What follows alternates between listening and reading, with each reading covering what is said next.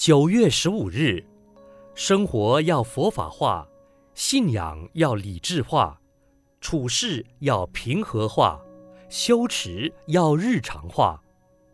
喝茶不但能解渴，而且增加朋友之间的联谊，培养生活的情趣。一杯热茶，上下古今无所不谈。甚至经商的人相约到茶馆，一边喝茶一边洽谈生意买卖；朋友到茶馆叙旧谈心，从喝茶里也可以谈出更多的情感、更多的心意、更多的禅机。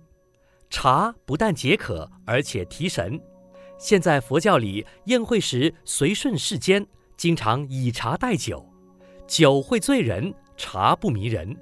现在提倡读书会，以书会友；唱歌的以歌会友；写文章的以文会友。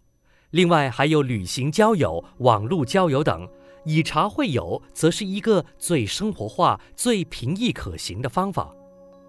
人生如茶味，茶有浓浓的、淡淡的、清香的、苦涩的，就好像人生。有的人要过浓浓的五欲生活。有的人要体验淡淡的修道乐趣，有的人要品味人生的得失，有的人过着忧悲苦恼的人生。如果你会喝茶，你应该懂得如何安排自己所欢喜的人生。闻思修，有的人要过浓浓的五欲生活，有的人要体验淡淡的修道乐趣。人生亦如茶味，浓淡不一。